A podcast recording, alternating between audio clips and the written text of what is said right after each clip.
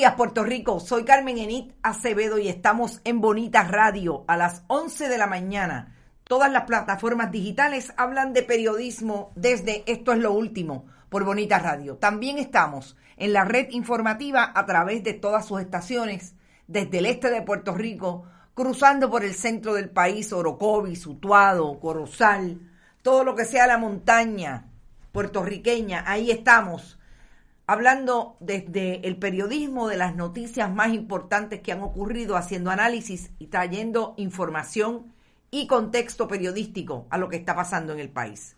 No olvidemos que también estamos en bonitasradio.net, que a través de bonitasradio.net ustedes pueden donar y aportar a este proyecto a través de PayPal y tarjetas de crédito. La Fundación Periodismo Siglo XXI atiende también las necesidades económicas de Bonitas Radio a través de la producción de, información y de piezas que irán a reproducirse a Bonitas Radio. Fundación Periodismo 21 en Facebook. También la Fundación Periodismo Siglo XXI recibe cheques o giros postales a nombre de esa fundación, PMB 284, PO Box 1940 San Juan, Puerto Rico 00919-4000. Y nuestros auspiciadores hasta el día de hoy, Vega Alta Coop, también la cooperativa Abraham Rosa y Buen Vecino Café. Y un café es necesario desde ayer para consumir las diferentes informaciones que han provocado lo que nosotros llamamos que se tambaleen.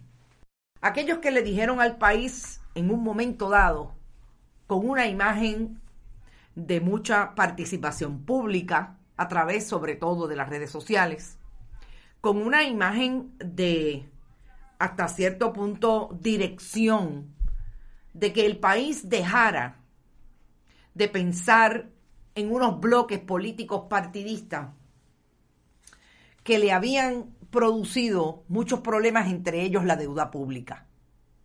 Ayer nosotros hicimos un análisis completo bastante completo de lo que entendíamos era la figura, o entendemos que es la figura, de John Borchow como presidente de Foundation for Puerto Rico, el que de ahora en adelante será el jefe de Alexandra Lúgaro, desde una organización sin fines de lucro que a pesar de que se creó en el 2011, no es hasta el 2017-18 que tiene una participación pública mucho más potente por razón de dónde estaban metidos sus dirigentes en el gobierno de Puerto Rico. John Borshow, como dijéramos ayer y trajéramos toda la información relacionada, es un gran donante de el Partido Demócrata, sobre todo de todos los PACs, y ahí tenemos la imagen de las eh, donaciones y los donativos que le ha hecho solamente en el ciclo electoral del 2020 el presidente de Foundation for Puerto Rico.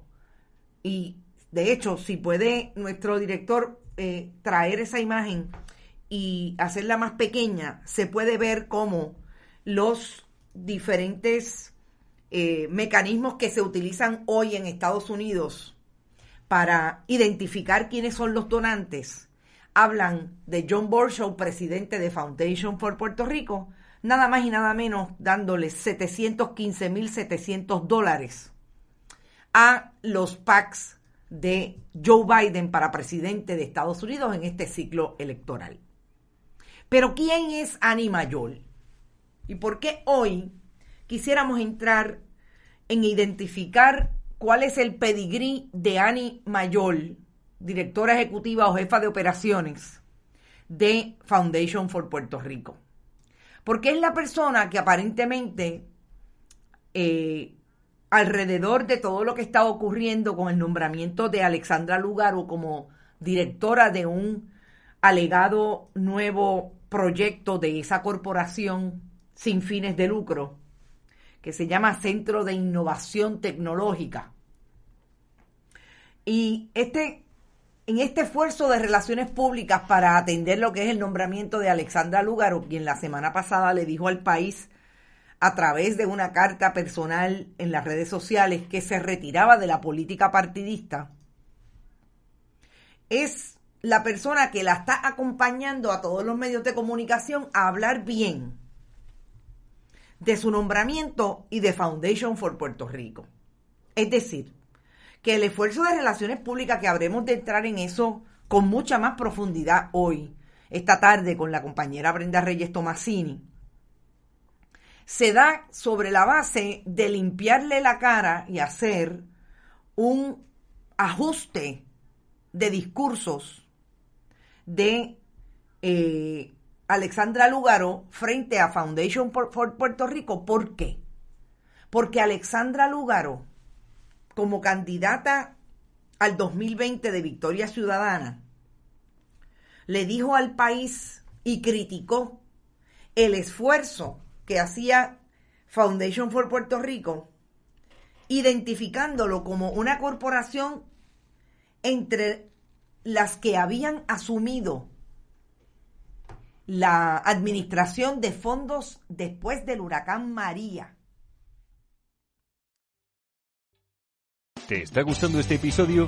Hazte fan desde el botón apoyar del podcast de Nivos.